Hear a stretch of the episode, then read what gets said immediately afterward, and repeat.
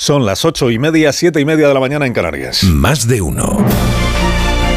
Alsina en Onda Cero. Dirección de sonido, Fran Montes. Producción, María Jesús Moreno, Marisol Parada y Alicia Eras.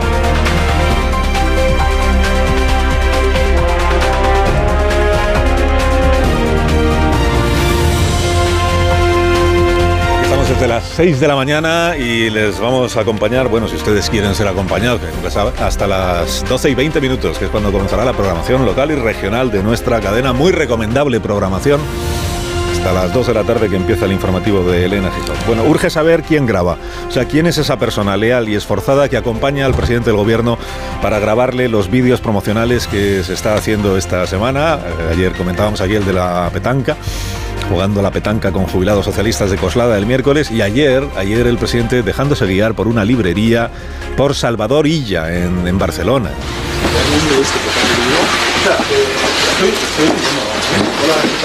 Salvador Illa que le va guiando a Sánchez en, en la librería como, como quien ha llevado a un buen amigo al zoológico, ¿no? Y le va explicando, dice, Me pilla un poco lejos. Bueno, en Madrid también hay una. va explicando pues lo que son las estanterías, lo que son los libros, bueno, compra tres libros el presidente del gobierno.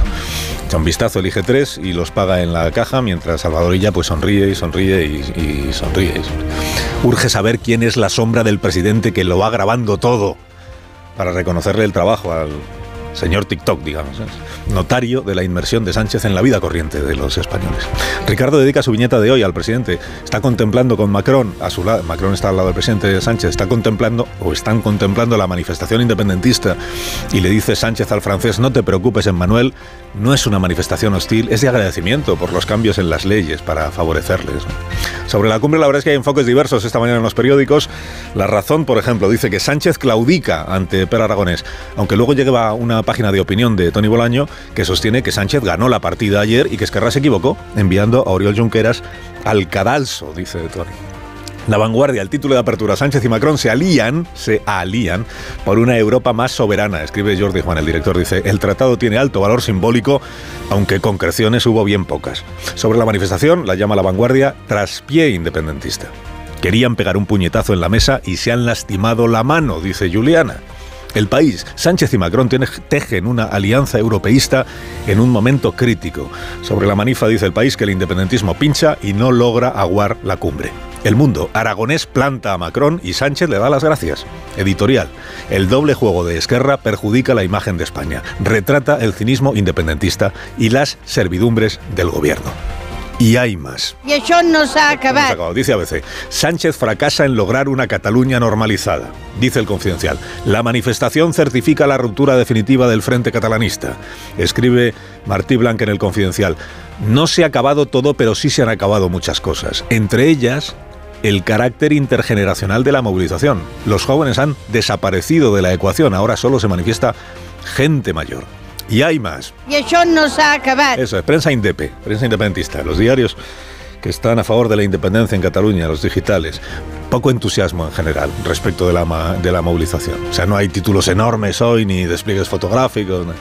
Lo más parecido a un enfoque victorioso es la portada del Punto Bui, que lleva por título Todavía estamos. Todavía. todavía. Nació digital, dice el independentismo, evidencia matices y reproches, pero recupera la foto conjunta, que es como el premio de consolación. Hay una durísima crítica, por cierto, hoy en el Nacional a la organización de la cumbre de ayer por la falta de percheros. Dice que los franceses han tenido que dejar los abrigos en la silla, como si estuvieran en un bar. No había nadie encargado de guardar la ropa, dice este ni ni de nadar, podríamos añadir. Prensa francesa sobre la cumbre de Barcelona. Eh, nada. Prensa francesa no. Se les ha escapado un tratado histórico porque ni lo mencionan en sus primeras páginas. Sí hablan de las buenas relaciones entre Francia y Alemania, porque se cumplen 60 años del Tratado del Elíseo. Y sí hablan de la reunión que tuvo Macron con Nicolás Sarkozy a primeros del mes de enero. Esto sí que les parece interesante a Le Figaro. El Parlamento Europeo criticó ayer la falta de respeto a los derechos humanos en Marruecos. por parte del gobierno de Marruecos. Rompió un tabú, dice la vanguardia. El PSOE votó en contra de esta resolución de condena. Se quedó solo defendiendo a Marruecos, titula el ABC. Votó con Le Pen, dice el español. No tiene un pase, opina Victoria Prego en el Independiente. ¿Cómo puede, se pregunta, cómo puede el Partido Socialista dar una orden tan infame a su grupo europeo sin que se le caiga la cara de vergüenza? Resume Luis Miguel Fuentes en, este diario, en el Independiente. Dice, para Sánchez es una votación más y para Mohamed son unos periodistas menos. El PP, por cierto, se ausentó de la Cámara para no tener que mojarse, en un acto de coraje. Ignacio Peiró escribe en El País sobre los exaltados, los moderados y los moderaditos. Se refiere al PP. Dice, los moderados han vuelto y Vox mira tanta derechita cobarde con la sorpresa del hombre que vio irrumpir el primer mamut. Acusar a los moderados de moderaditos es lugar común, dice de Peiró. Ya pasó en el 19, cuando al pobre Francisco Martínez de la Rosa le cayó el apelativo de Rosita la pastelera.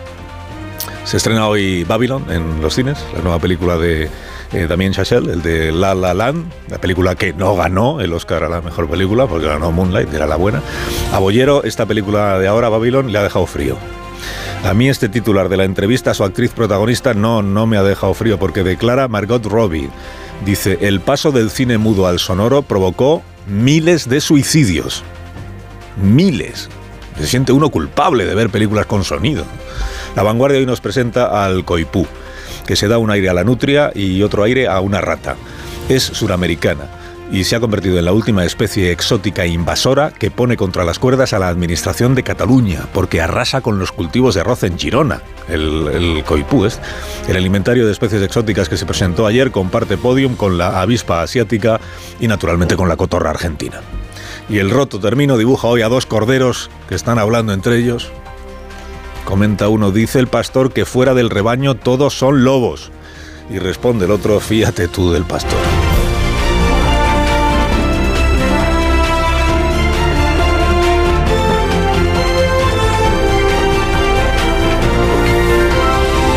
Con Carlos Alsina en Onda Cero, somos más de uno.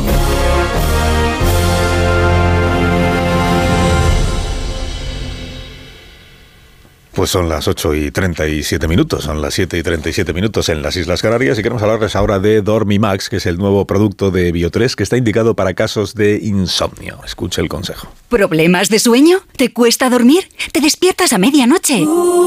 Dormimax, la solución eficaz y segura para un sueño reparador. Dormimax, comprimido bicapa, capa 1 con melatonina y triptófano, efecto inmediato para conciliar el sueño y capa 2 con valeriana, melisa y amapola, acción prolongada para evitar despertares nocturnos Dormimax contribuye a disminuir el tiempo necesario para conciliar el sueño. Dormimax, de Laboratorios Bio3. 50 años de experiencia en tu farmacia.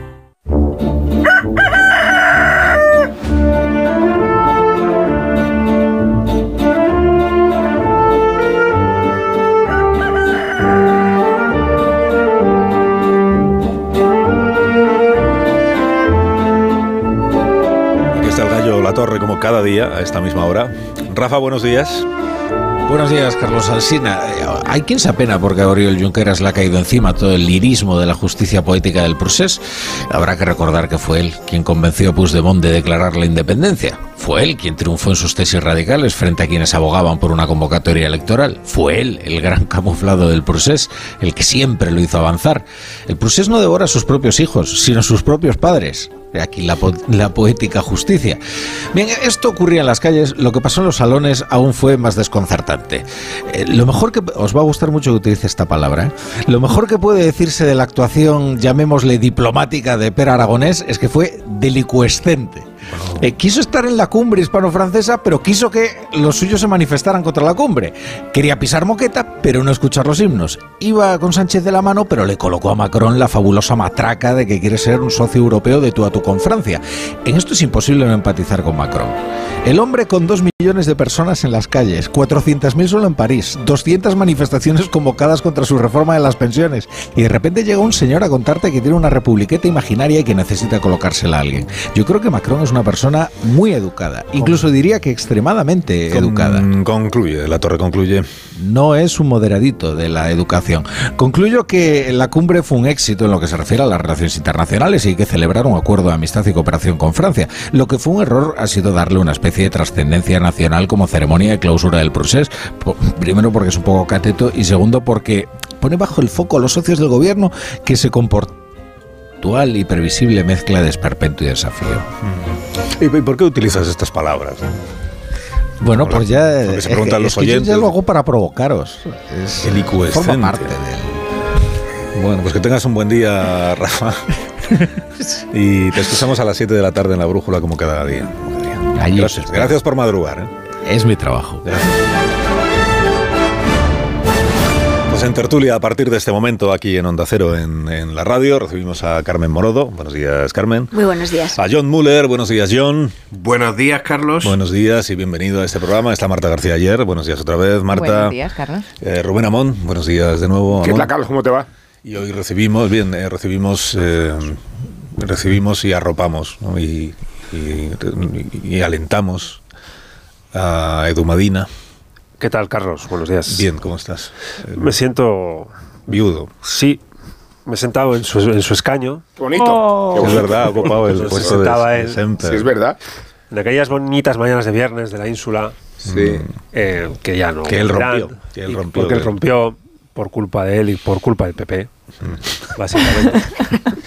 y, y aquí estoy. Borja Semper, te echamos de menos, pero muchas gracias por acogerme, Carlos, en, en la tertulia. Es un placer estar aquí. Ah, es un gusto. Estás en casa, ya sabes que tenemos que apoyarnos Si, unos si a esto no sube el EGM, no lo sube nada, ¿eh? Tenemos que apoyarnos. que, mm, por, por cierto, fichajes del PP, el señor García Danero, que sabéis que estaba en UPN, que ha sido reclutado por el señor Feijóo, parece que va a ser el candidato a la alcaldía de Pamplona, según la última información que me ha llegado esta mañana. Carlos, Carlos, ¿no? Carlos García Adanero, candidato del PP a la alcaldía de Pamplona, se anunciará o se formalizará en estas próximas horas. Bueno, que no es, que, que no es broma. Visteis el, el vídeo de ayer del presidente Sánchez. Ahora cada día tiene un. Además de los actos oficiales y sus compromisos, luego tiene como un vídeo de esparcimiento y de, de contacto con la vida cotidiana y corriente. Y ayer, pues eligió una, una librería en Barcelona a la que le estaba esperando allí Salvadorilla. Habéis visto el vídeo, ¿no? Porque viene el presidente caminando por la calle y dices, pero va el presidente andando solo por la calle. No, hombre, lleva a las gentes de seguridad. Pero eso, digamos que va como disimulado, claro. Esto es muy de influencia. Entonces llega y le está esperando Sí. Salvadorilla y entran en la librería y pues, pues, pues miran unos libros y eligen algunos y comentan y tal. y Es muy paga. Instagramer esto, Pues, como sí. la, la carrera en cinematográfica de aquel, aquel documental, parece que no ha funcionado mucho. Bueno, Eh, pues ahora está en formato, No, formato pero- Instagramer. Esto lo hacen mucho los Instagramer, que todas las todos los días tienes que subir algo a tus redes, mm, alimentar la bestia, y entonces hace falta Hombre, llevar a tu empezamos la semana con que la te nueva cuenta. en una puesta en escena prefabricada. Pero no sabemos si la docuserie del presidente funciona o no funciona porque todavía no la hemos visto, ¿no? Eso ya da una pista, ¿eh? No, al paso que vamos, no cuatro vamos a cap- ver. Sí, lo vamos a ver. nadie. Son cuatro capítulos y los cuatro capítulos ya veréis cómo los veis justo antes de que se disuelvan las Cortes Generales ¿sabes y algo empiece la que no campaña electoral. nosotros? No, yo hago esta apuesta simplemente. Son las cuatro estaciones. Me interesa muchísimo el invierno. Eh, Sobre todo. Y me interesa saber qué libros compró. Sánchez, temiéndome que comprara tres ejemplares del manual de resistencia. No, no, Sí. no he No podido así, ver ¿no? en el vídeo que, que tres libros compras. Sí, bueno, Sé pues- Catalán.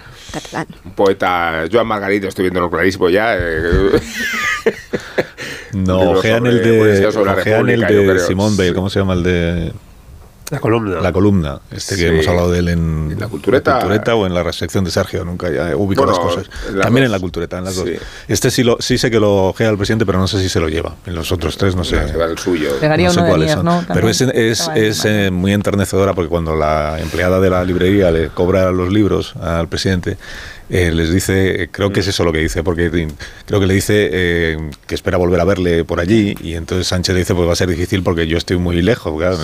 Y entonces ella, en su, en su ingenuidad, le dice, no, pero si tenemos una librería en, en Madrid, o sea, que, que puede, puede ir a ella. Y, y dice Sánchez, no, lo sé, lo sé, sé que tiene... Sí. Digo en su ingenuidad porque pensar que Sánchez hace vida social en Madrid y que va a las librerías con naturalidad, pues no. Pues no. sí. O sea, Pero-. Igual va de incógnito. ¿Para cuándo le graban? Ya te digo, no, no le graban, ¿para qué va a ir? ¿Para qué va a ir si no le graban? va de Es interesante la estrategia de, de estos vídeos cortos que están muy de moda y sobre todo... Que Nadia Calviño ha estrenado cuenta en TikTok también. lo contamos el Exactamente, lunes. pese a que TikTok está, es- está intervenida o bajo, bajo sospecha de estar intervenida por el gobierno chino.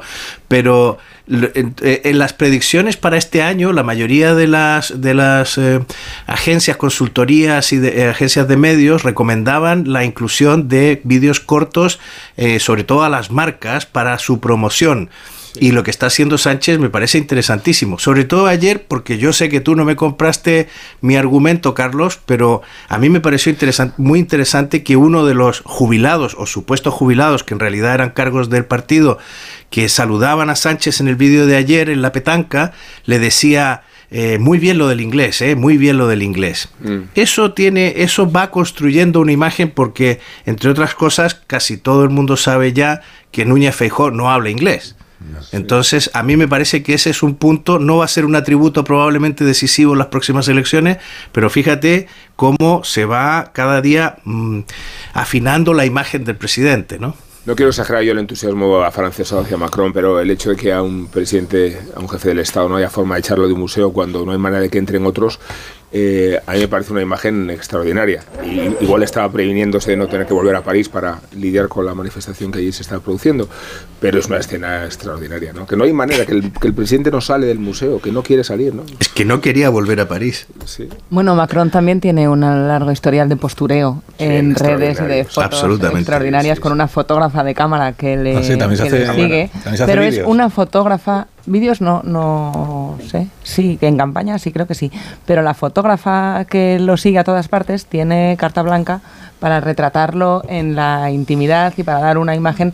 Y hace falta también una valentía Pecho descubierto. especial. Sí, cuidado con la carta blanca, que porque alguien- acordaos de Yasmina Reza cuando Claro, accedió al círculo arte, íntimo de sí. Sarkozy y después de haber accedido a esos privilegios no hizo otra cosa que contar la verdad y, y la frivolidad y la vacuidad del propio presidente francés y l- la falta de seriedad de todo lo que se producía respecto a las grandes. Eh, cuidado con El fotografiarlo de todo. Macron le ha permitido dar una imagen que, mm, desde luego, vanidosa es, pero mucho más espontánea que estos vídeos prefabricados que estamos viendo ahora desde Moncloa.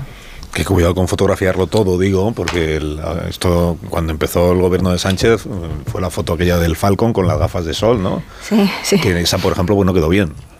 Aunque Quedó si- muy bien. No siempre quedan bien las. Otra las cosa es que diera risa, pero la foto era muy Bueno, ya que habéis mencionado la cumbre de, de- bien, ¿para qué? la cumbre de Barcelona de ayer, cumbre y tratado de Barcelona, el tratado ese de amistad entre España y Francia, que es como eh, redoblar la apuesta, pues ya éramos amigos, pero una relación todavía más estrecha. Es verdad que, que incluso eh, los periódicos, digamos, que más eh, cancha informativa le habían dado a la cumbre, hoy no son capaces de concretar exactamente cuáles son las novedades que aporta la cumbre y los acuerdos, pero en todo caso sí celebran la condición de, el, ca- el carácter simbólico, relevante, histórico del tratado que se ha firmado en el día de ayer.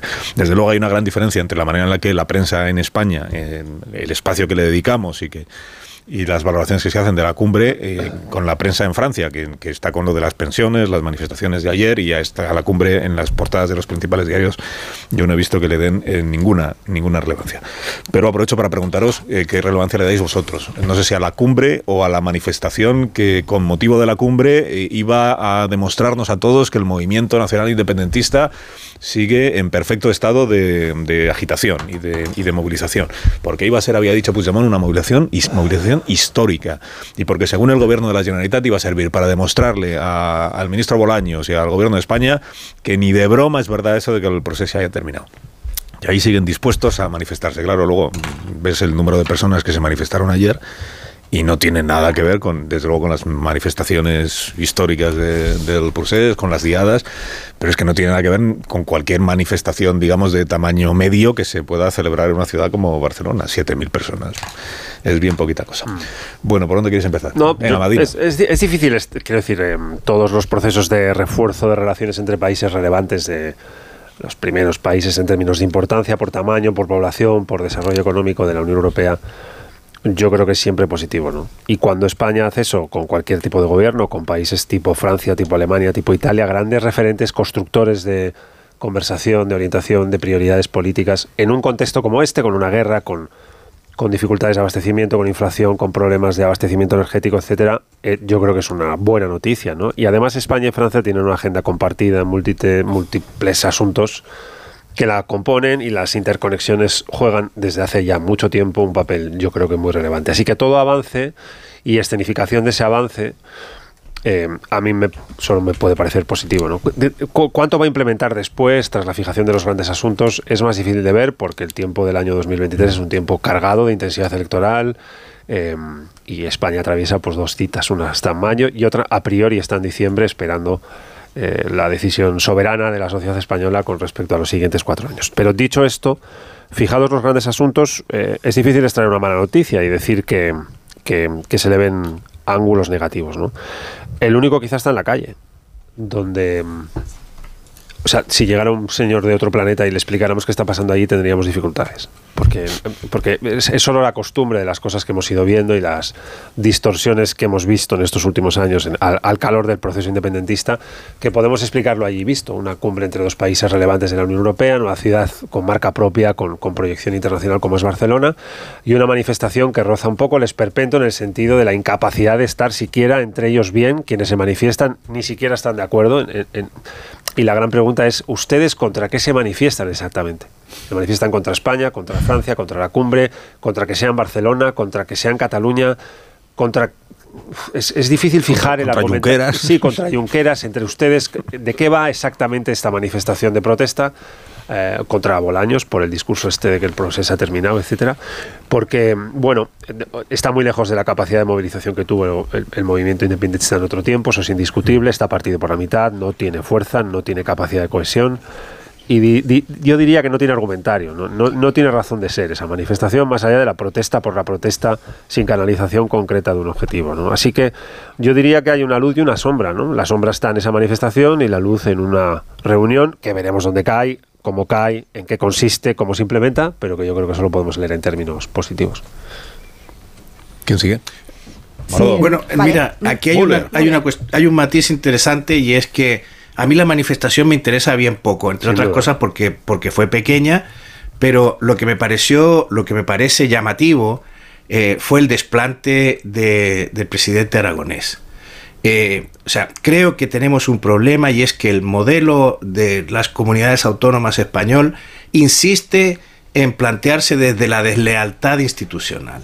Y, no hemos conseguido meter el valor de la lealtad institucional en la cabeza de los dirigentes autonómicos. Y, lo digo en términos generales. El asunto es más radical en, el País Vasco y en Cataluña, pero pasa en todas partes. Todo el mundo construye su autonomía por oposición a España, de una u otra manera, más o menos aguda o menos. Pero lo que, lo que pasó ayer cuando Aragonés se retira, bueno, es que eso es una de las cosas. A mí que, se estén manifestando, que la gente diga lo que quiera, me es irrelevante para los efectos de la cumbre. Pero que Aragonés se retire de un acto como este, molesto evidentemente porque lo que está subrayando la presencia del jefe de Estado francés y del jefe del Ejecutivo español es que Cataluña es una región de España. Que, hace, que limita al norte con Francia, bueno, les molesta. Pues yo creo que el problema auténtico o sea, y hoy he leído varias crónicas que dicen Moncloa considera que la división del tal eh, es una victoria para Moncloa. Bueno, a mí me parece que el gran problema es la deslealtad institucional de la Generalitat catalana. A mí sí me parece noticioso la manifestación, precisamente por lo escasa que fue. Hemos visto tantos despliegues de fuerza en la calle del independentismo que ahora a ver cómo se desinfla parece que no se está celebrando lo suficiente Em, en buena parte de la, de la opinión porque, porque puede dar la razón a Sánchez. Quiero decir que si no estuviera la situación en la que está el gobierno de España, en muchas portadas de los periódicos estaríamos viendo con más insistencia el pinchazo clamoroso del independentismo. A mí sí que me parece noticia que hubiera tan poca gente y la poca que había encima, como decía Edu, se estaba peleando entre sí.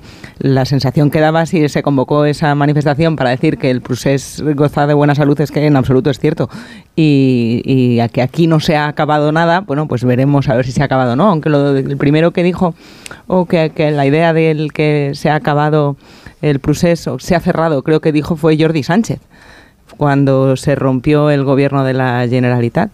eh, o sea, dentro del propio independentismo también estaba la idea de que se cerraba una etapa, no el independentismo, que ya eh, lo hablábamos ayer, pues veremos de qué salud goza en los próximos meses y años porque de idea no han cambiado, pero tal y como se habían organizado, eso ya no funciona y tienen que cerrar un ciclo.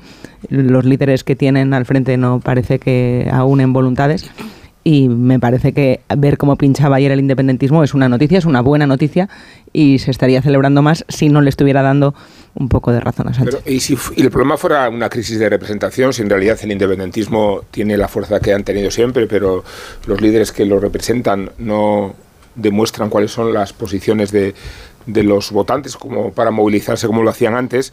Lo digo porque ojalá esta fuera la demostración de cómo se encuentra eh, el ímpetu soberanista, pero después de los logros conseguidos en el Parlamento con las reformas realizadas, después de haber encadenado los indultos, la reforma del Código Penal, la expectativa de, de amnistía que el propio Juncker sugería ayer y la meta volante del referéndum, me parece que es un escenario simplemente estremecedor. Sánchez ha conseguido eh, no domesticar, lo decía ayer y lo repito, eh, ha conseguido capitular el mismo respecto a la presión del soberanismo. Y ese es el estado de la cuestión, precisamente porque todas las reformas realizadas en el Código Penal lo que permiten al soberanismo es repetir lo que quieran, sin esta vez un costo penal ni, ni demasiado eh, gravoso en términos políticos.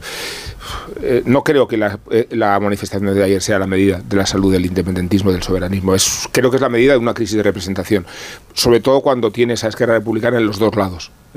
Vale, es verdad que Aragonés hace el paripé de no querer escuchar el himno, le faltó taparse los oídos, eh, pero es cierto a, al mismo tiempo que eh, el propio Junqueras estaba en la calle tratando de representar el otro lado. Eh, esta colisión de, de, posiciones de Esquerra Republicana desprestigia al, al nacionalismo, pero de ahí a, a, conseguir anestesiarlo me parece que, que es una ficción. Es que creo que el independentismo ahora mismo tiene dos caminos distintos porque siguen dos estrategias distintas. Una es la que tiene Esquerra y otra es la que tiene estos de Puigdemont y los de Junts.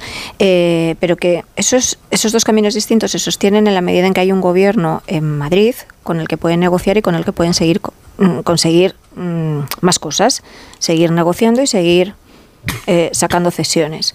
Si ese gobierno de Madrid eh, cambia, cambia de color, yo creo que la los, los, el independentismo, esa división que estamos viendo, a pesar de que los dos líderes, Junqueras y Puigdemont, también hay un factor personal ahí, ten, terminarán confluyendo. Que se ha abierto una nueva etapa. Común, eh, ¿no? se, ha, ya, se ha abierto una nueva etapa en el independentismo, claro que estamos en otra etapa distinta. Se terminó el proceso que hemos visto, se terminó, pero no se ha terminado por por el, la etapa de mandato de Pedro Sánchez. A mí me parece que ese proceso terminó porque acabó fatal, porque fue un desastre en lo político, en lo económico. Eh, terminaron en la cárcel, vieron la fuerza del Estado de Derecho y los que no acabaron en la cárcel han terminado, han tenido que irse de España. Eh, y lo que vimos ayer, luego la deslealtad institucional que tú apuntabas, eh, Müller, a mí lo que me preocupa de, ahí no es que yo haya normalizado la deslealtad institucional por parte del independentismo o de, de los representantes de la Generalitat, sino que el gobierno de la nación que nos representa a todos asuma esa deslealtad institucional e incluso la aplauda y le parezca bien. Porque si esas, esos gestos y esos desaires los estuviese haciendo un presidente de una comunidad autónoma que no fuese independentista, pues es que por menos hemos visto un requerimiento por una ley que no existe y por un protocolo que no existe. Y luego yo, de lo que ayer vimos, me, me, da, me avisa sobre una cosa, una cuestión que yo creo que en Moncloa también tienen que tener eh, presente y es todo lo que se ha visto a final de año, estas cesiones, la reforma express del Código Penal, sin ajustarse a, a, los protocolos mínimos necesarios, esa, esa reforma se nos vendió desde Moncloa con el objetivo de se hace ahora, final de año, se acaba y empezamos una nueva etapa donde se centran en las fotos presidenciales en clave internacional, como la que ayer vimos con muy buena puesta en escena con, con Francia, y, y a, vender fondos económicos y, y, que la economía no se ha hundido como anunciaba el Partido Popular.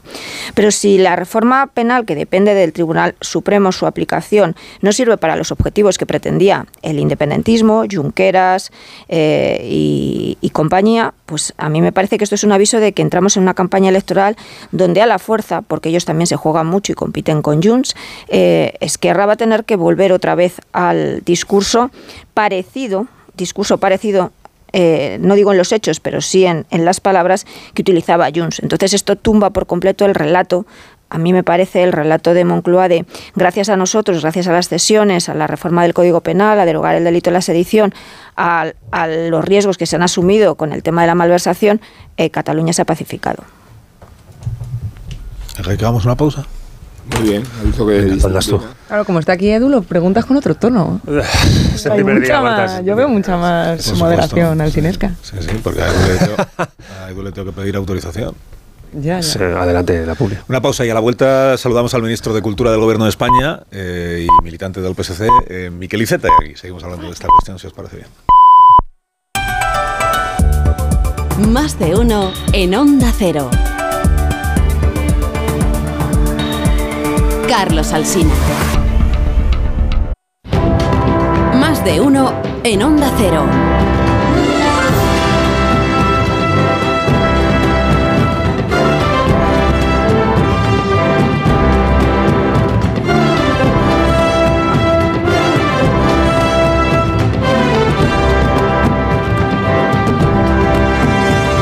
Nueve y cuatro minutos, una hora menos en las Islas Canarias. Estamos en tertulia aquí en Onda Cero con Edu Madina, con John Muller, con Carmen Morodo, García Ayer y Rubén Amón. Y enviamos un saludo muy cariñoso a Raúl del Pozo, que nos estará escuchando y que hoy eh, se ha tomado el día libre. ¿Por qué? Pues porque tiene derecho. Tiene derecho a descansar cuando él lo pida. Así que hoy nos quedaremos sin, sin viva el vino. Sin viva el vino. Bueno, voy a saludar al ministro de Cultura del Gobierno de España, que es el señor Iceta, como todos vosotros eh, sabéis. Señor Iceta, buenos días. Muy buenos días. Buenos días, que, que, que participó ayer en la cumbre entre los gobiernos de España y Francia, estuvo con su colega la ministra francesa y luego con Macron en el Museo Picasso. Hoy cuentan las crónicas que el, presi- el presidente francés como que no quería irse del, del Museo Picasso, que, que si, si de él hubiera dependido se habría quedado a, a dormir ayer. Estaba entusiasmado el francés con lo que veía, ¿no? Pues sí, tenía muchísimo interés en visitarlo eh, y entonces hicimos una especie de mezcla de, de visita oficial y de visita privada, porque tenía muchas ganas de, de ver el museo y de ver las obras de, de Picasso y además de alguna manera subrayar el, el compromiso de Francia con la celebración de, del 50 aniversario de su muerte. En materia cultural, porque hoy los periódicos destacan eh, la relevancia del tratado que se ha firmado, pero algunos de ellos, por ejemplo, La Vanguardia dice luego en la concreción, eh, pues tampoco se, se aclaró mucho cuáles son las novedades. Entonces le pregunto, en materia cultural, ¿qué novedades aporta el tratado que se ha firmado para la relación entre España y Francia? Bueno, lo que el, tratado en muchos terrenos lo, lo que aporta es eh, el pase, digamos, de socios a amigos, ¿no? Eh, la idea de ir juntos en muchas cosas. Pero en el terreno concreto nosotros eh, firmamos ya hace unos días un convenio que surgió de la anterior cumbre por el cual se va a digitalizar todas las bases de datos de refugiados españoles en Francia que ellos tienen en su oficina de, de- apoyo a los refugiados para tener digitalizada esa parte de nuestra historia que se produjo en el país vecino y por lo tanto hay cuestiones concretas y otras que son sencillamente el compromiso de, de afianzar la cooperación que ya existe y de extenderla en otros campos. Por ejemplo, fue curioso porque ayer con la ministra francesa lo que, lo que estuvimos sobre todo es preparando la presidencia española de la Unión Europea porque ellos tenían mucho interés en saber qué cuestiones vamos a poner sobre la mesa y nosotros teníamos muchas ganas de que ellos pudieran hacer también sus aportaciones y, ayudarnos a sacarlas adelante. ¿Y, qué lectura hace Miquel Iceta de, otro, de la manifestación independentista que se celebró en, la calle y que según el independentismo iba a dar la medida de hasta qué punto el proceso está vivo en contra de lo que dice el gobierno, no se ha acabado y, y el Estado sigue siendo represor y por eso hay que responder en la calle? ¿Qué, qué le pareció? Bueno, yo creo que dio la medida exacta. Están más débiles que nunca y más enfrentados que nunca. Y por otro lado, como España es una democracia, pues el derecho a la manifestación, que está reconocido en nuestra Constitución, pues se puede ejercer. Es- Yo creo que, que, en fin, si lo que querían es eh, dar un golpe, digamos, de, de fuerza, de efecto, pues la verdad es que, en fin, se equivocaron y más bien se, se tiraron un tiro en el pie. Usted secunda la, la tesis del presidente y del ministro Bolaños de que el, el proceso ya se acabó. Que el, que el proceso- que- lo digo porque el gobierno catalán lo ha utilizado como argumento para llamar a la manifestación. Dice que es una pues provocación decir que se acaba el proceso. Bueno, pues el primero que lo dijo fue Jordi Sánchez, que fue, eh, en fin, juzgado y condenado, que fue el máximo dirigente de Junts y fue el que dijo que el proceso se había acabado. Ahora, claro, depende de qué, de qué quiera decir uno por proceso. Si uno quiere decir que el independentismo ha desaparecido, desde luego no. Pero si quiere decir que las vías unilaterales eh, han sido abandonadas por, por inútiles y además por, perjudiciales para el propio movimiento independentista y para la propia Cataluña, pues desde luego sí. El proceso se ha terminado y la mesa de diálogo se ha terminado entre el gobierno de España y el gobierno de Cataluña. Hace tiempo que no tenemos noticias de, de cómo va eso. No, la, la verdad es que no, no se ha terminado porque no se ha terminado el diálogo. Lo que pasa es que yo esto lo digo hace un poco a la pata a la llana. Cuando se reúne la mesa del diálogo normalmente es para certificar un acuerdo al que se ha llegado, es decir, que, que tiene un poco de, de puesta en común y también de, de escenificación y en estos momentos pues no hay acuerdos significativos que llevar a la mesa y por lo tanto la mesa no, no se reúne. Eso en parte tiene que ver a que el planteamiento que a veces se hace desde el independentismo y que mantienen es eh, llegar a un acuerdo sobre una cosa en la que no hay acuerdo, que es el referéndum. Claro, ¿y, sobre qué? Porque tenía yo interés en preguntarle, Iceta, porque leí el otro día unas declaraciones de Salvador Illa, del eh, exministro de Sanidad, que, que, él decía que está eh, en contra de cualquier consulta, que no va a haber referéndum de autodeterminación, por supuesto, pero que tampoco va a haber un referéndum sobre una reforma del estatuto, un nuevo estatuto de autonomía, que, que no va a haber ninguna consulta.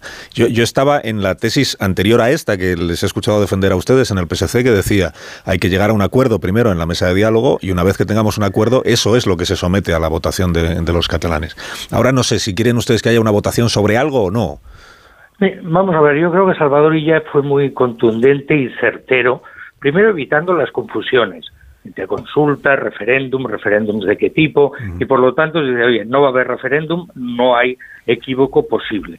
Y luego también en cuanto a los tiempos de las cosas, lo que eh, nosotros tenemos una constitución que es la que establece sobre qué puede haber referéndum y quién puede convocarlo si algún día será la circunstancia de que en lo que dice la Constitución se pudiera producir, lo que pasa es que a mí no me alcanza la vista, digamos, no, no, no hago una previsión temporal que permita encajar eso, porque precisamente el, el independentismo está en otra, está en un referéndum de autodeterminación que es imposible y no se va a celebrar. Por lo tanto, en la medida que su posición sea esta, pues no va a haber referéndum. Pero, pero, solo por el calendario porque tiene usted claro que con la actual constitución no es posible un referéndum de autodeterminación. No, vamos a ver, es que usted lo decía y decía bien. Nuestra constitución, por ejemplo, establece que si se reforma el Estatuto de Autonomía de Cataluña, uh -huh. finalmente se somete al referéndum de los catalanes. Esto no se lo ha inventado nadie, lo dice la Constitución. Y como hay tanta gente que es expertos en Constitución, pero que luego parece que no la han leído, pues hay que decir, hay un referéndum posible. Lo que pasa es que eso se va a producir en un tiempo que podamos estimar razonable. Pues no, porque el independentismo está en otra. Y mientras tanto yo creo que conviene ser enormemente claros sobre esta cuestión y por lo tanto no dar resquicios a la interpretación. No es un problema de calendario, es un problema de concepto, es un problema de contenido, es un problema de, de voluntad política. Y en estos momentos y por el tiempo que uno pueda razonablemente especular, no va a haber referéndum.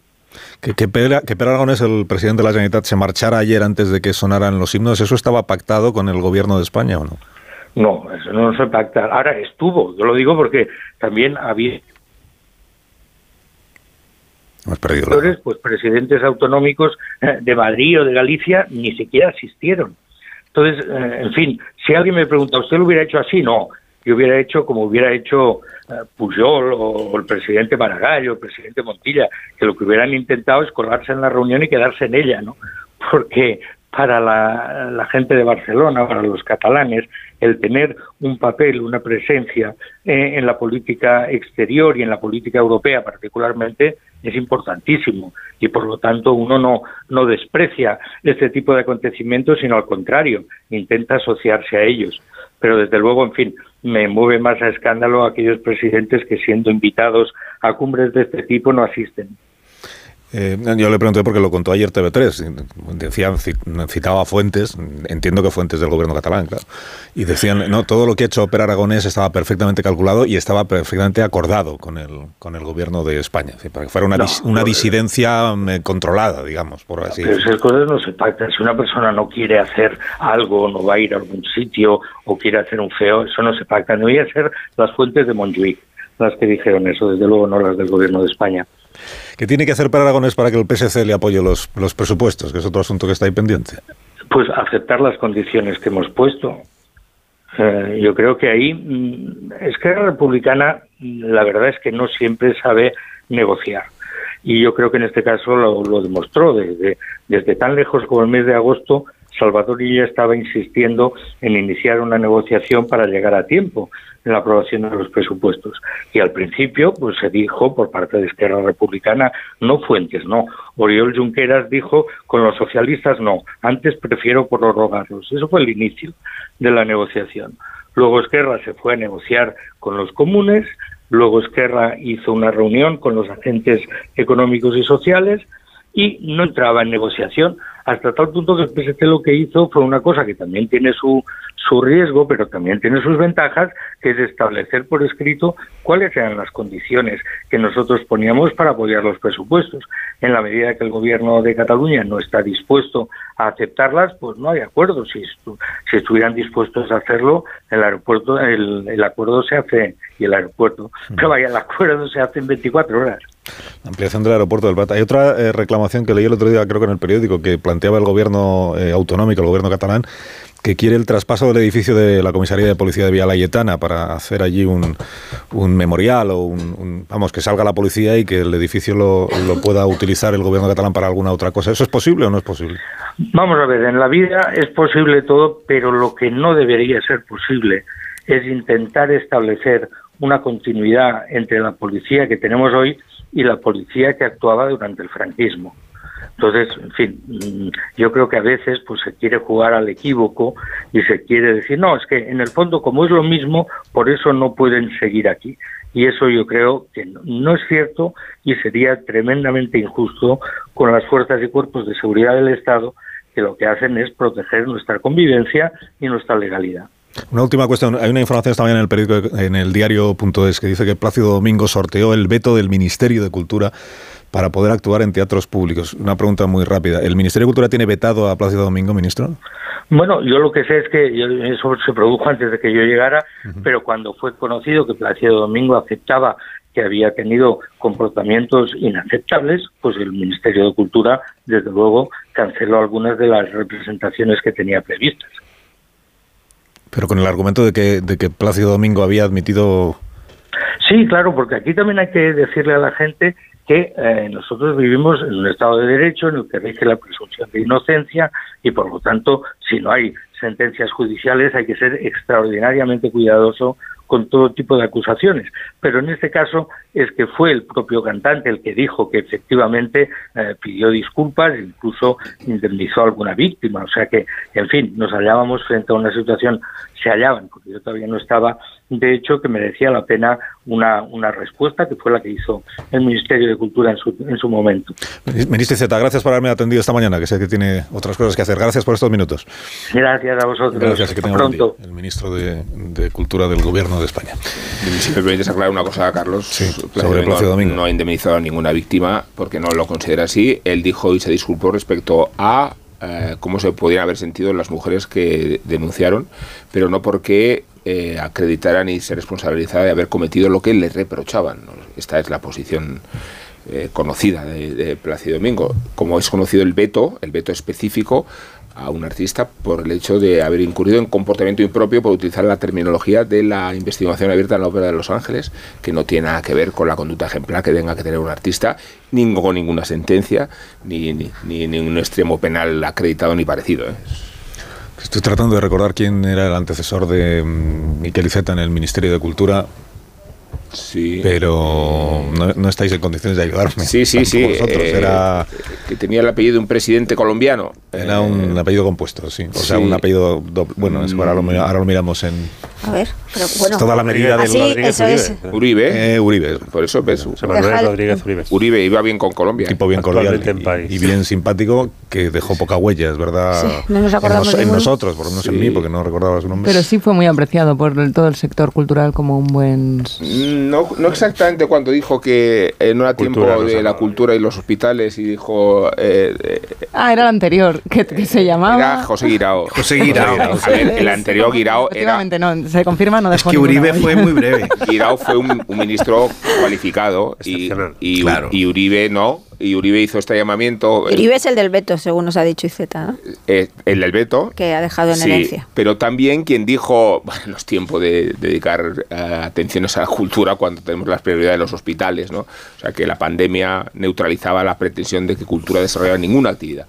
O camas o, o camas. cultura. Esta era el, el- En serio, este era, esta fue una de las polémicas que, que manifestó este insensa- in- insensatísimo exministro de Cultura. Bueno, ¿alguna cosa queréis decir sobre el- lo que nos contaba Miquel Iceta? Porque si no, os planteo el, el siguiente asunto. Lo que quieras. Morodo, ¿te has quedado con ganas de decir algo? No, yo, sobre- yo solo sobre el tema de la... Me parece que esa es una de las cuestiones pendientes y que se tiene que dilucidar además ya, enseguida, sobre la negociación de los presupuestos que comentaba el, el ministro, que hay unas condiciones claras y una posición clara del Partido Socialista de Cataluña. Eso es verdad. Lo que pasa es que a mí me parece que aquí entre bambalinas hay un pulso, eh, que no quiere decir que acabe en guerra, entre Moncloa y Salvadorilla. Los intereses son distintos. Y el mensaje que está trasladando, si dependiese de ella, si no se cumplen las condiciones, no hay acuerdo, pero yo creo que al final sí que va a haber acuerdo presupuestario con unas medias cesiones de todas las partes. Y de hecho, desde, desde la parte de Esquerra, lo que están vendiendo estos días es que acuerdo habrá, que contarán con el apoyo del PSC, no habrá hard rock, que es una de esas cosas que se inventan estos de, de- de la izquierda, y luego pues el, eh, eh, eh, Esquerra cederá en otras cosas menores, porque al final esto tiene que tener una proyección de futuro, y la proyección de futuro son las próximas elecciones generales y, generar ese, ese entente de, de izquierdas más que independentista a futuro. Bueno, me dice el, el señor González Pons, antes de conocer vuestra opinión sobre lo del Parlamento Europeo de ayer, ayer se votó una resolución eh, que condena al régimen marroquí, al gobierno de Marruecos, por la violación sistemática de los derechos humanos y la, expresamente por la persecución de, de periodistas. Además tenemos un caso, un- una persona a quien conocemos todos los que estamos aquí, que es Ignacio Zembrero, que, que siempre está en el, en el punto de mira del gobierno marroquí, del servicio secreto marroquí, y siempre hace todo lo posible para ir contra él. Eh, esta resolución, eh, contado antes que se aprobó, eh, se aprobó la condena a Marruecos con el voto contrario de los eurodiputados socialistas, que forman parte del Grupo Socialista Europeo, pero eh, los españoles, eurodiputados del Grupo Socialista Europeo españoles, votaron en contra de esta resolución. He dicho que los eurodiputados del PP no estaban en, en la Cámara, eh, pero me apunta aquí el señor González Pons, y yo me hago eco de ello, con, con- naturalmente que sí, que no, el motivo de ausentarse no es que les falte coraje a los eh, eurodiputados del PP para condenar a Marruecos, sino que esta resolución pertenece al grupo de las llamadas resoluciones urgentes, que son las que se pusieron a la venta en el Qatargate. Y que entonces, desde que, desde que estalló el escándalo del Qatargate, el PP europeo ha exigido que todas estas resoluciones mm, desaparezcan porque entienden que es una que va en contra del, del reglamento del Parlamento Europeo y que entonces no se no participan ni en la negociación ni en la votación de ninguna de estas eh, resoluciones. Y que ayer por eso el PP se ausentó eh, digamos, para mostrar su rechazo a, a la urgencia, no al contenido de, de la resolución. O sea, que no es por el asunto que se vota, sino por haber cambiado el reglamento. Y que esta es una posición conocida desde hace tres plenos. Esta es la explicación que da el Grupo Parlamentario Popular en el Parlamento Europeo y yo me hago eco de ella. Sí, es. Y ahora ya os pregunto a vosotros qué os Es- pareció lo de la votación. Eh, yo creo que es buena explicación técnica y es mala explicación política. Porque mm, cuando algo tan relevante se está jugando, eh, aspectos de funcionamiento técnico y de velocidad en el trámite de iniciativas suele ser siempre un argumento que en ocasiones es verdad, pero que pierde la verdad cuando alcanza la dimensión que el tema requiere. Y yo creo que de un tiempo a esta parte, pues eh, la- la- casi todo lo que pasa en lo que España hace y sus representantes votan en el Parlamento Europeo se explica más por todo lo que no se explica, por todo lo que no sabemos, por todo lo que no se dice, que por lo que sí se dice realmente y sí se explica y sí se cuenta. A mí me resulta inexplicable que haya diputados del Partido Popular que no lo voten y diputados socialistas que voten en contra. Inexplicable. Primero porque si esto se mete dentro del marco de las relaciones bilaterales, que seguramente es ahí donde opera esta decisión política, en el marco de las relaciones bilaterales y no en el contexto comunitario de la votación de la institución comunitaria del Parlamento Europeo, pues normalmente la, historia explica y las relaciones bilaterales que hemos conocido en las últimas décadas de muchos países mm, suele ser así en relaciones internacionales. eh, cuando te ven más sólido en tus principios, las cosas tienden a ir mejor. Y cuando te ven dudar de los tuyos en detrimento de los de, de que están frente, eh, sueles colocarte en una posición de mayor debilidad. Así que estaría bien tener un marco de relaciones estables de carácter bilateral con Marruecos, que es un país prioritario, seguramente el primero geoestratégica y geopolíticamente eh, para nuestro país. Por eso ha sido el que tradicionalmente han visitado todos los presidentes de gobierno por primera vez, por eso es el que más atenciones requiere del cuerpo diplomático, del Ministerio de Exteriores, del Ministerio de Comercio, de Pesca, de Seguridad, Fronteras, hay mucho en juego y es muy relevante, pero hay que hacerlo desde el control de tus propios principios, desde la no renuncia a ninguno de ellos. Y denunciar en aquellos lugares del mundo donde no hay libertad de prensa, creo que es una buena bandera para una democracia como la española, que ha llegado a situarse en estos informes de la OCDE y del Economist, etcétera, entre las democracias más avanzadas del mundo. ¿no? Por tanto, bajar escaños, eh, peldaños, perdón, ahí suele ser una mala idea, con escaños que votan cosas que no deberían votar, en este caso, en esta votación que hemos conocido en Bruselas, en el Parlamento Europeo. Así que termino esta intervención por donde la empezaba. ¿no? Mucho de lo que vemos se explica más por aquello que no se explica en las relaciones bilaterales España-Marruecos. Pero es especialmente, especialmente bochornoso en un momento como el actual en el que el Parlamento Europeo está en entredicho por el escándalo de corrupción que empezó siendo el Qatar Gate y va camino de ser el Marruecos Gate, porque las pruebas que empieza a haber de Marruecos, el gobierno de Marruecos corrompiendo a eurodiputados y, basando buena parte de su política exterior en comprar voluntades, eh, cada vez son más abrumadoras. Y es muy vergonzoso que España fuera el único país en el que una mayoría de sus eurodiputados votó en contra, porque los socialistas eh, estaban únicamente alineados con los eurodiputados de Le Pen de Le Pen. Porque ni siquiera los franceses del resto de partidos, con las conexiones que tiene y, los intereses que tiene Marruecos con, con, Francia, que no somos nosotros el único vecino que necesita tener buenas relaciones con, con Marruecos, fijaos Francia, pues allí no hubo problemas en condenar lo obvio, que es la represión sistemática a periodistas y, la falta de libertad de expresión en, Marruecos.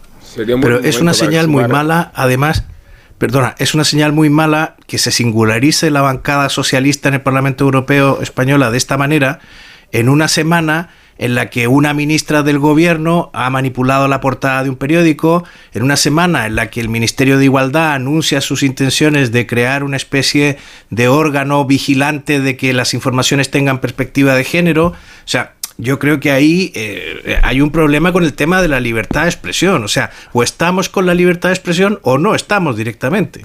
Sí, pero por no amalgamar las circunstancias ni las cosas, lo que vuelve a demostrar es la sumisión del Estado español respecto a las pretensiones de, Marruecos, eh, que sería un buen momento para exhumar el caso Melilla y en qué circunstancias se encuentra la investigación que concierne al ministro Grande Marlasca sobre los muertos que se significaron en la zona de nadie y la manera en que el propio gobierno español trató de encubrir eh, toda esa operación. Es una lástima que no exista una política de Estado común, eh, es decir, que el PP y el Partido Socialista también se caractericen por, por rivalizar eh, en ese ámbito, pero también es muy desgraciado que la reputación internacional que está adquiriendo Sánchez y que se justificó ayer en la cumbre con Macron, no tenga prolongación en cuestiones tan cruciales elementales como esta. decía la cumbre de ayer porque eh, es interesante cómo la aparición de Meloni en Italia ha favorecido que Sánchez se convierta en el aliado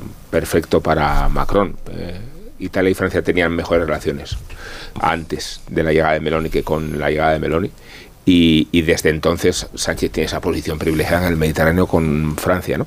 Pero de esa consenso debería resultar una actitud mucho más beligerante con Marruecos que no nos podemos permitir porque estamos siendo sistemáticamente chantajeados. Eh, no sé qué contar, pero esta resolución que ayer se votó creo que es una iniciativa de Miguel Urbán, del, grupo de los, bueno, los anticapitalistas que están en el grupo de, Podemos. Eh, y en alguna crónica leí esta mañana que algunos eurodiputados han denunciado que han estado eh, enviados del gobierno marroquí eh, dando mucho la lata estas últimas jornadas, eh, persuadiendo, tratando de persuadir, por decirlo de una manera elegante, tratando de persuadir a eurodiputados para que votaran en contra de esta resolución. Y luego ningún eurodiputado español eh, socialista explicó por qué había votado lo que había votado. Creo que solo fue Pedro Sánchez el que salió a decir el por qué y el por qué que dio es bastante, en fin.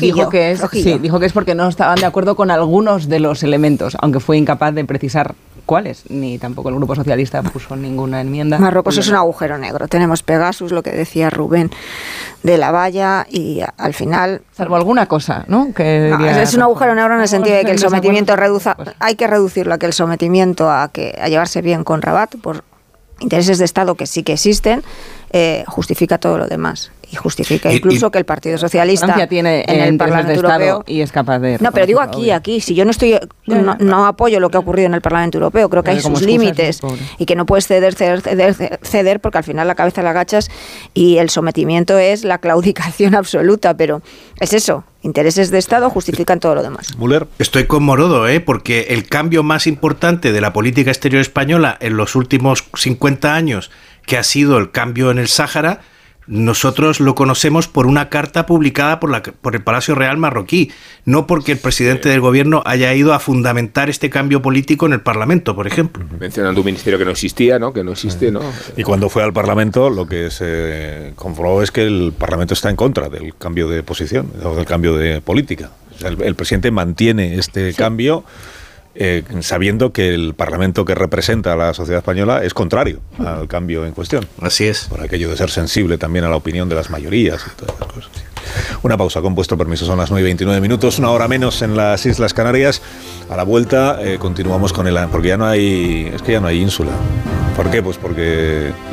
Pues, pues, pues por culpa Ilustre de, náufrago. Pues por culpa de, de- ¿cómo se llama? Eh, El PP, Borja el PP. Semper. Y Borja Semper. es, que ya, es que ya he- hasta he olvidado su nombre. Desde el, Y no hace nada, ¿eh? Esto ha sido en cuestión desde el despecho y el, y el de una semana. Me he olvidado. Y eso que es portavoz ahora del, de la campaña. ¿Qué tal, del- qué tal le irá? ¿Qué tal le irá? Pues estará hablando de Vox, claro, porque es el tema. de Ahora os pregunto también por eso. va peor. ¿Cómo va lo de, lo de Castilla y León? Una pausa, ahora seguimos.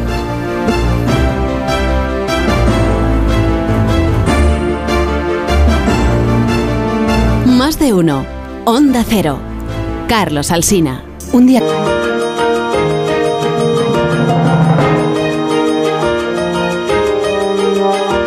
Más de uno. Onda Cero. Carlos Alsina.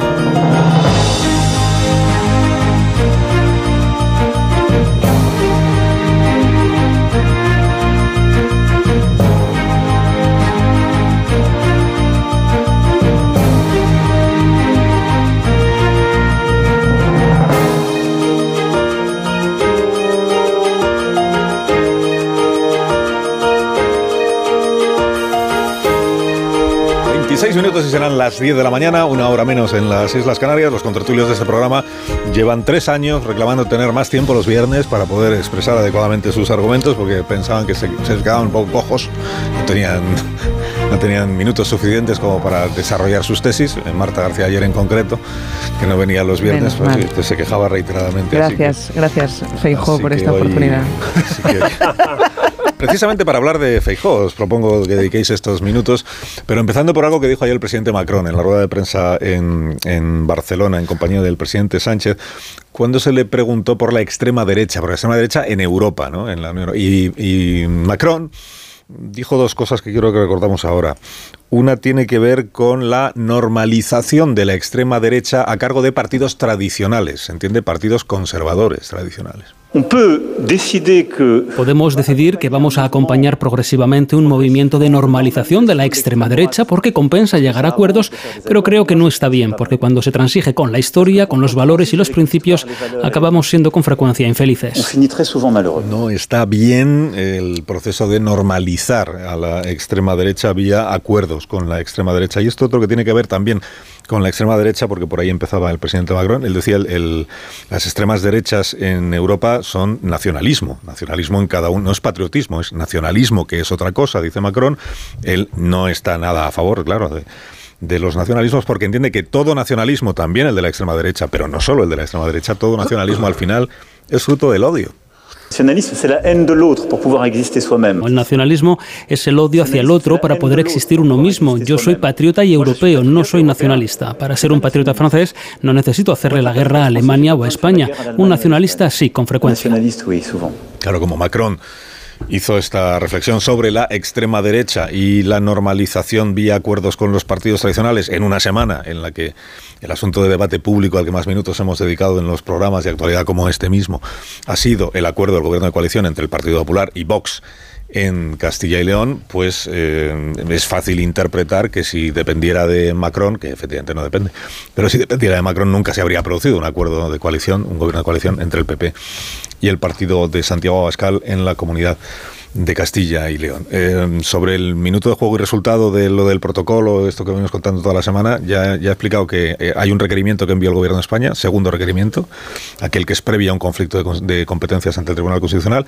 El Gobierno de Castilla y León ayer respondió, bueno, no respondió, lo que dijo es que inadmite el requerimiento. O sea que como entiende que se le está pidiendo explicaciones sobre algo que no, que no existe, me está usted pidiendo explicaciones sobre un protocolo que yo no he aprobado y sobre un cambio de medidas que no se ha producido.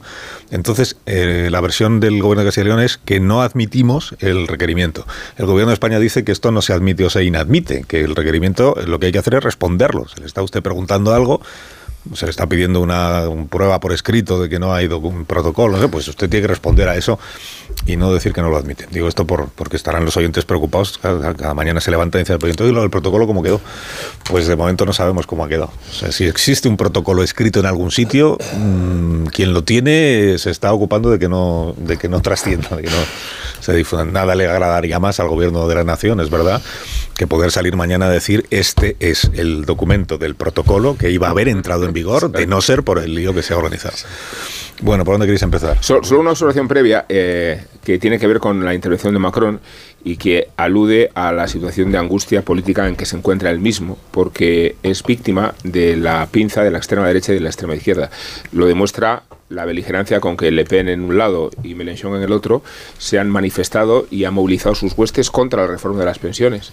Luego Macron está padeciendo un desgaste político que proviene de su falta de prestigio en las últimas épocas, del resultado de las elecciones legislativas y de la contundencia con que la sociedad francesa se resiste a aceptar cualquier mínima transformación del eh, régimen de pensiones. Eh, la reforma de Macron es tan suave que solo contempla la jubilación de 62 a 64 años eh, en el horizonte de 2030 y los años cotizados de 42 a 43, eh, si es que las edades no se corresponden con, ese mismo régimen. ¿no? Y con eso y con eso, y desde esas, solo una cosa, desde esa posición eh, que es una reforma suave, se ha encontrado con la, el frente total de, la, de mucha parte de la sociedad francesa, no digamos significándose los dos grandes polos agitadores que tienen zarandeando toda la política de Macron. Y yo creo que por eso eh, se le veían ayer en Barcelona tan, tan sumamente angustiado. Eh, son reformas de muy poco alcance. Y fíjate, John, ¿sabes que en Francia existen los regímenes especiales de jubilación que tienen que ver con, el sector de la energía y de los transportes? Pero tienen que ver con esos sectores porque antaño eh, ocuparse de los transportes, por ejemplo, requería una fuerza física, unas condiciones de desgaste que se derivan de, llevar una máquina de vapor, de vapor que prevalece con el tren de alta velocidad. O sea, que un jubilado británico que lleva el mismo tren que el jubilado, que el hipotético jubilado francés, el mismo tren, la misma máquina, se jubila en Reino Unido 10 años después. Y el francés lo hace 10 años antes llevando el mismo aparato, eh, pero en recuerdo de eh, la tensión física que antaño representaba realizar esos trabajos. Bueno, tú sabes que los actores de la comedia francés ah, jubilan con 10 años de, en los escenarios. Y los bailarines, jubilan a los 42. A los 42. Los bailarines de la ópera. Que es el régimen de Luis XIV. Eh, de Luis XIV. Efectivamente, desde 1600 y algo está. Es antiguo que la sedición en España. ¿eh? bueno, en España te jubilas con 15 años. Pues hay que europeizarlo ya, hay que, ¿no? hay que homologar. Hay que homologarlo con. No, yo lo que quería decir es que, eh, paradójicamente, Rubén, lo que estabas explicando al principio, más allá del tema de las pensiones, Macron está en la presidencia gracias al Frente Nacional. O sea, si no es por la pujanza del Frente Nacional, el voto de izquierda que, le que fluyó en las elecciones presidenciales para él, con lo cual esto tiene mucho que ver con, con el sistema político y las estructuras del sistema político, el presidencialismo, el semipresidencialismo francés, la segunda vuelta, etcétera, lo que quiera. Con lo cual yo creo que ayer Sánchez y, y Macron tenían mucho que hablar sobre el efecto que tiene la ultraderecha respecto de sus éxitos electorales.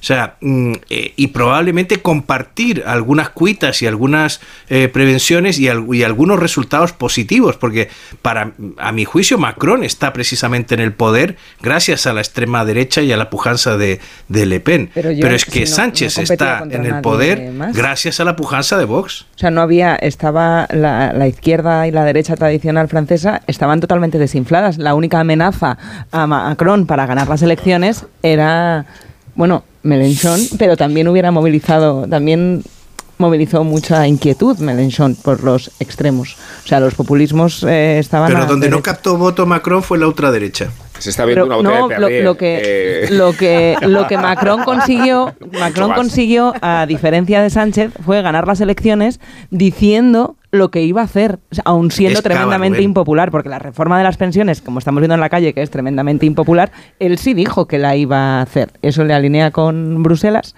y tiene en los jubilados, que son los únicos que no se verían perjudicados por la reforma porque ya están jubilados, su gran base electoral.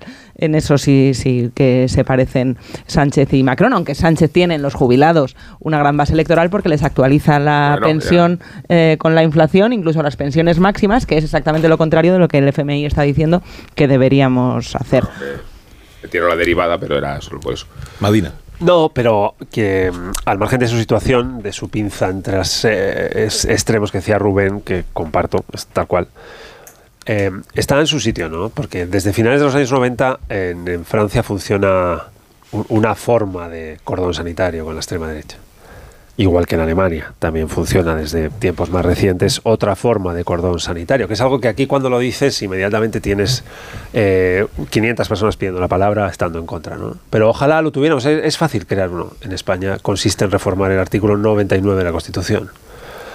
Eh, Mi vi- vida útil política insistí mucho en ello, con poco éxito, porque el artículo 99 ahí sigue, que es el procedimiento de elección de investidura de un presidente de gobierno que puede, no tiene que inventar nada, puede copiar dos procedimientos de investidura de presidentes autonómicos, uno en Asturias y otro en mi, en mi tierra, en Lendakari. De tal manera que en primera votación puedes votar sí, no y abstención, y en segunda votación solo puedes votar sí y abstención. De tal manera que sale elegido, se puede sentar quien quiera, y sale elegido quien tenga más síes. Porque enfrente ya no hay noes, solo hay abstenciones. ¿Por qué? Porque el procedimiento de investidura del Lendakari, del presidente asturiano, imposibilita el juego feo de algunos políticos feos y pequeñitos que tratan de bloquear el funcionamiento normal de las instituciones. Sí. Asunto este que nos suena, porque entre el ciclo 2015-2016 eh, el, el Parlamento español tenía una incapacidad constante y manifiesta hasta la investidura de Rajoy, donde el Partido Socialista se abstuvo, entre otros diputados de los que lo hicieron, estuve yo, para desbloquear el funcionamiento institucional. Esto instala una capacidad autónoma en caso de que haya un gobierno de derecha de la necesidad de un acuerdo, un pacto, de lo que sea, con una fuerza de extrema derecha como es Vox. Y esto permite centrar la política. De tal manera que cuando haya gobiernos no dependen de los que los sociólogos sitúan en el 1 ideológico, lo que llaman la extrema izquierda, o en el 10 o 9 ideológico, que es la extrema derecha. La política se institucionaliza, se centra y funciona. Siempre es raro encontrar un español o una española que vaya a votar a unas elecciones generales para que el sistema no arranque y la investidura no funcione y la legislatura no empiece. Es raro. ¿Y usted por qué vota? Para que la legislatura no empiece. Difícil encontrar a alguien que vote para eso. Por tanto, eh, ese es un artículo que los constituyentes y lo- eh, quienes inician el recorrido democrático no imaginan que iba a poder darse. Y se dio, se dio por dos veces, casi por tres. Se repitieron después las elecciones tras el ciclo del primer año de gobierno, tras la moción de censura, y se volvieron a repetir las elecciones. Ojo, porque nos ha pasado mucho. Y, y- y esta idea de, de Macron, del- de, de- de que hay que evitar gobernar con la extrema, a mí me gusta. Ojalá en España eh, no hubiera gobiernos del Partido Popular, ni en el presente ni en el futuro, dependientes de una fuerza de extrema Lo derecha. malo del cordón sanitario es que Le Pen no ha parado de crecer. O sea, Bueno, que pero nunca ha lo ganado. Pero nunca, lo bueno es que nunca Ya. ha ganado. Y, Pero, el- uf. y- Macron establece otro límite, que es eh, gobernar con la extrema izquierda. Es que es ahí donde yo iba. Claro, por eso digo que la reforma del artículo 99 permite centrar sin, sin y luego fíjate, dices no, eh, impide el pacto, no, no todo lo contrario. Euskadi tiene 14 legislaturas desde el ciclo autonómico, 14, 12 ha habido acuerdos transversales eh, múltiples entre partidos Sí. nacionalistas, PP, PSOE, PNV Izquierda Unida, ha, ha habido PSE, PS, PNV, ha, ha, ha habido de todo y siempre se han recorrido las legislaturas con plena normalidad, generando una cierta cultura del acuerdo, porque no te queda otra que acordar una vez que ha empezado el juego legislativo y presupuestario de la legislatura. ¿no? Esto es todo lo contrario de lo aparente, es contraintuitivo. A, menos a más eh, facilidades en el proceso de investidura, mayor nivel de acuerdo en el recorrido de la legislatura, y no al revés. Yo no tengo claro si, eh, como comentabas Marta, tú, si los cordones sanitarios al final eh, son útiles o no, ¿eh? Y compartiendo que realmente esos valores pues tienen que quedar fuera, pero a lo mejor es mucho más útil que los principales partidos, que los partidos centrados, como tú dices, sobre todo en el ejercicio del- de, la acción política la acción legislativa, cuando tienen el poder, eh, fuesen capaces de tapar los agujeros que, se, que dejan socialmente para que penetren esos, esos populismos. Es verdad que se le pregunta a Macron, se le pregunta por el populismo, o sea, por, el, por la extrema derecha, y esa es la pregunta que nos interesa y que nosotros aquí eh, sacamos a, a colación, pero mm, Macron piensa lo mismo, como tú decías, Rubén, del populismo de izquierdas, y habló del nacionalismo de derechas y del nacionalismo de izquierdas, al final es, es, es el centro.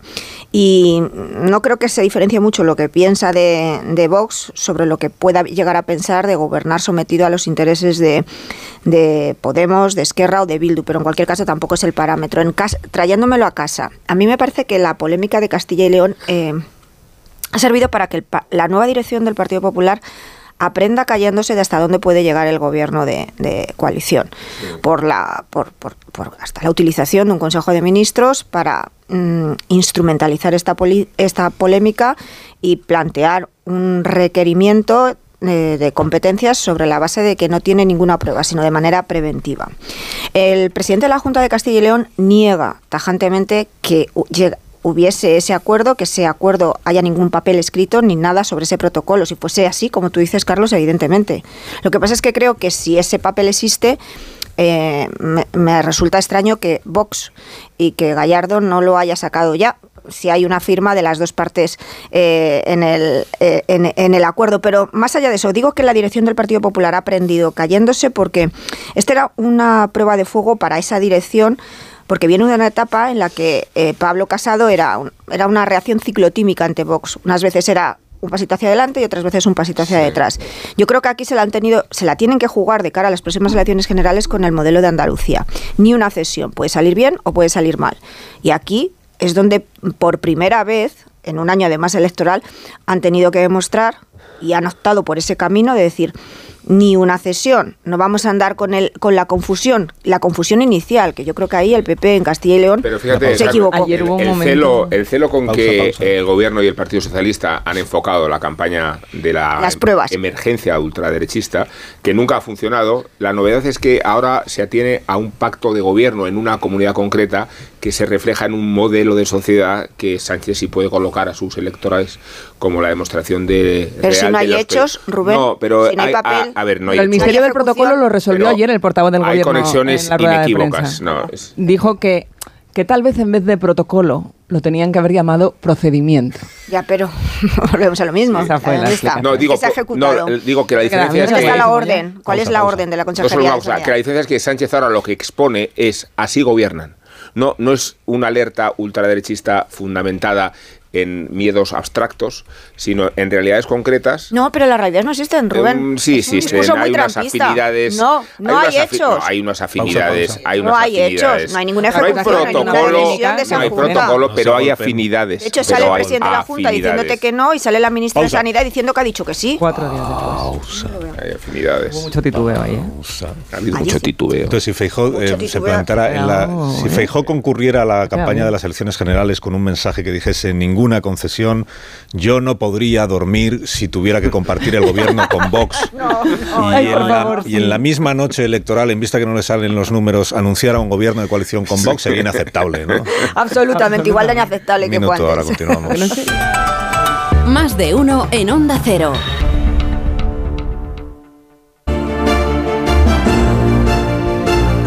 Antes de que Amón indulte a quien desee indultar esta mañana, eh, habíamos dejado la duda en el aire de cuáles fueron los tres libros. Eh, son dos Sí. libros que Salvador Illa le regala a Pedro Sánchez y uno que Sánchez le regala a Salvador. Illa. Me parece injusto que a Salvador solo le regalen uno. ¿Saben los títulos? Sí, porque los publicó el propio presidente del gobierno en un tuit que dice que Salvador Illa le regaló Tríptico de la Tierra de Marseille Bars y Paseos con mi madre de Javier Pérez Andújar. Y fue Sánchez quien le regaló la columna a Salvador Illes. Me dijo, espero que te guste la columna. Sí, que yo no me lo he leído. A Luego punto de- montes un resumen, como a en la punto de decir que es corto el libro, pero no. Pero qué, qué más da. si es Espera, espero que te guste porque yo no te puedo decir Bueno, si me ha gustado sí. o no en la medida en que nunca me lo he leído. Ni es este ni cosa ninguno. Igual leyó la devoción de, de Sergio del Molino por la columna y entonces. Es que no es- os conformáis nunca. Si va Bueno, a una aquí- librería, ahora también le podemos pegar. Sí, también dice el presidente qué gran placer es perderse en una librería. Qué horror. Qué gran placer en una librería. ¿Cuántas veces no se habrá perdido? ¿Cuántas veces no se habrá perdido? Pues a ver, ¿A si quién no, lo, a ver si no lo encontramos. ¿A quién Bueno, ahora que ha visitado España el presidente Macron, vais a permitirme que indulte a su esposa y a la polémica que le acecha por haber propuesto la rehabilitación de los uniformes escolares. Y no por extralimitarse en su misión, sino porque se ha interpretado la medida como una intromisión en la libertad de vestuario, en una invasión del Estado protector. Me adhiero desde estos micrófonos, Carlos, a la iniciativa de Brigitte y a la generalización de los uniformes entre los estudiantes. Nunca me gustaron cuando lo fui, si es que alguna fui, estudié, y nunca se me impusieron, pero entiendo su conveniencia desde un cierto ventajismo generacional. Por tres razones perfectamente discutibles. La primera, igual, uniforma a los chavales, les otorga un mismo estatus. El segundo lugar, aísla a las aulas de la competición de la indumentaria de las fashion victims que tanto proliferan. Y en tercer término, solemniza, dignifica no el puto colegio, sino la idea de la educación, que dispone una noción superior del aprendizaje. Por eso tiene sentido la toga en un juicio, vestirse de blanco en Wimbledon, ponerse corbata en el Parlamento. A los burgueses de las CUP les gusta llevar camisetas reivindicativas en el Congreso, igual que a Castro y a Chávez le gustaba pasearse en chándal. El chándal simbolizaba su desprecio a las instituciones. Gobernar en chándal significa trivializar el propio ejercicio de gobierno. Vestir inadecuadamente no debería suponerle a un astrónomo turco discutir el hallazgo de un asteroide, pero el episodio que Saint-Exupéry expone en El Principito, desde la ironía, no implica asumir la degradación generalizada de las formas, como si la democracia consistiera en ensanchar la vulgaridad o encontrar el camino de la igualdad en la falta de decoro.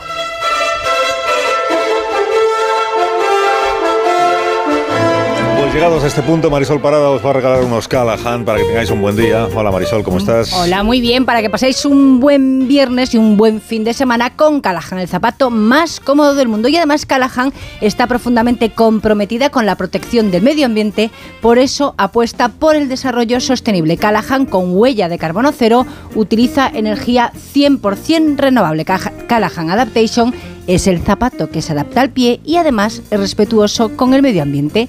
Tecnología, diseño y confort a buen precio. Lo puedes encontrar en las mejores zapaterías y en callahan.es. Os deseo que tengáis un día verdaderamente bonito. Igualmente. Adiós, Morodos. Muchas gracias. Buen fin de semana, Müller. Disfruta del Buen fin cava. de semana, Carlos. Ha abierto un cava durante la tertulia. Sí. Adiós, Madina. Hasta el viernes que viene. Gracias, Adiós, eh, Marta. Adiós, Rubén. Adiós, bueno, Rubén, hasta luego. Hasta luego. Uniforme tertuliano. Hasta luego, que hay cultura. El uniforme tertuliano está en la arquitectura neuronal. Son las 10 de la mañana. Son las 9 de la mañana en las Islas Canarias. Escuchamos ahora este consejo de